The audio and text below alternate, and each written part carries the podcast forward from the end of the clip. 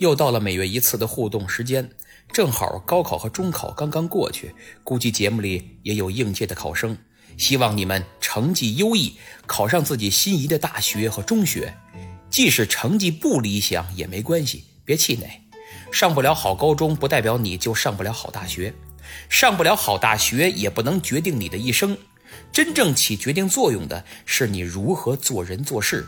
而知识仅仅是你在社会上做人做事的手段和工具之一，远不是全部。你知识越多，运用的手段工具就越丰富越有效，取得的成就可能就越大。但别忘了，知识是要不断积累的。中考、高考阶段积累的知识远远不够你在社会上打拼。随着你阅历的增加，知识的增长，才会越来越知道自己想要什么，该要什么，能要什么。越来越明白自己该如何做人，如何做事。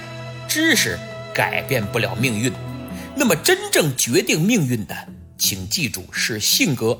性格决定命运，素质决定高低，脾气决定寿命。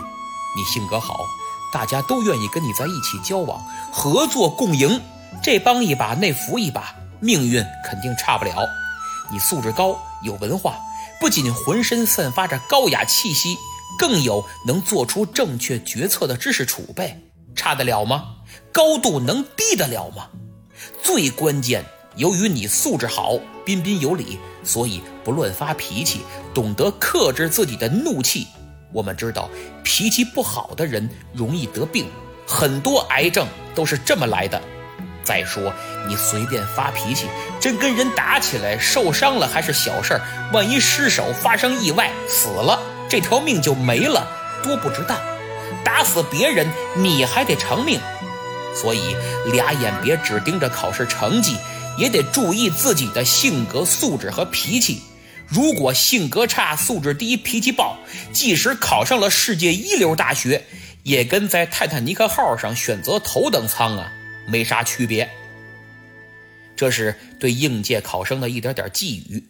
下面先要向西米团成员们做个提醒：你们每人每月都有一次向我提问的机会，我在线解答。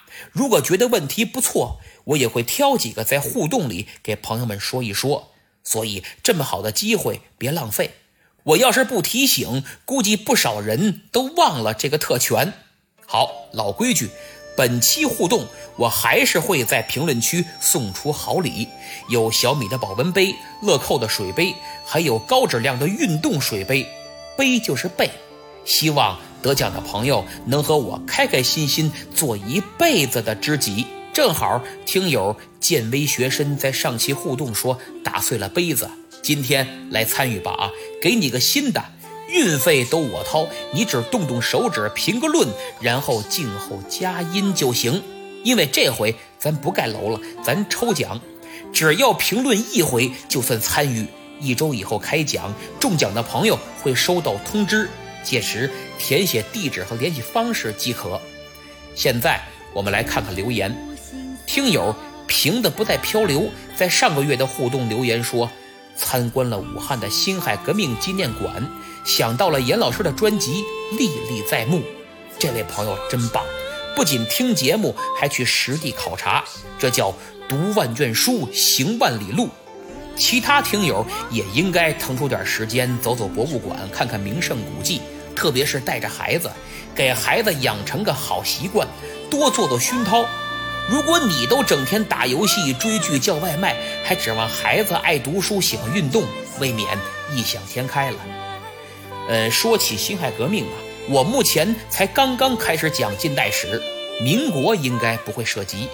听友永见光明还问，这属于民国吗？啊，不属于。听友贺日当中也说，干嘛只讲到一八八五啊？为何不讲到辛亥革命、清帝退位，岂不是更完整？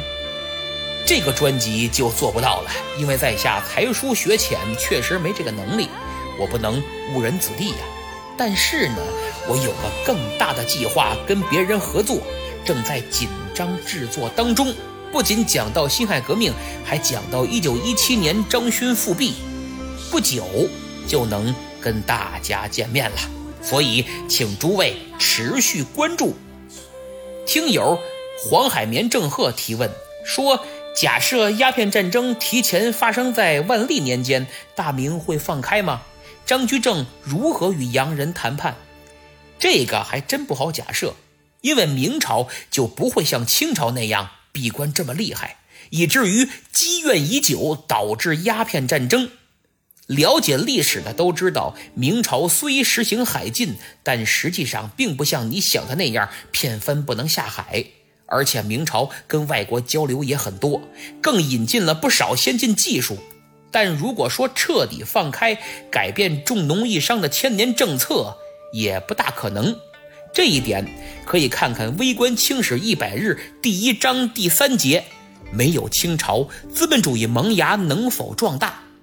如果你没有这本书，请在节目主页点击左下角购物车图标，或者点击我的头像进入主播主页，再点击我的店铺进行查看。现在我们来说一说本专辑六月份投票的情况，前三名分别是小亭帘幕春晚七十九张，一迷路时你就往前走七十张，东风渐绿西湖岸六十八张，其他还有沙林 Z 五，几乎每天都投。每天都上传截图，真是非常感谢。黄海绵郑鹤也上传了投月票的截图。简单生活一辈子在第十三回留言说每天都在投票，谢谢你们。希望大伙儿多投月票啊，这对我真是非常重要，在下拜谢了。最后隆重介绍几位六月加入西米团的朋友，他们是马库斯拉伊库听友二四幺五七八零二五。晚上不睡五八，听友四幺七三三幺七零六，听友四七四五四四七幺七和 Sara 李，欢迎各位！我已经给你们发私信了，请扫码加入专属微信群领取福利。也希望越来越多的朋友加入进来，不仅能收听付费节目，更有节目的文字版供你反复阅读品味，而且每月还能向我提问。这么好的机会，一年仅仅一杯奶茶钱，还等什么？快快加入吧！好，别忘了给节目点赞、订阅和评论，觉得不错，多多转发推荐。咱们西米团不见不散。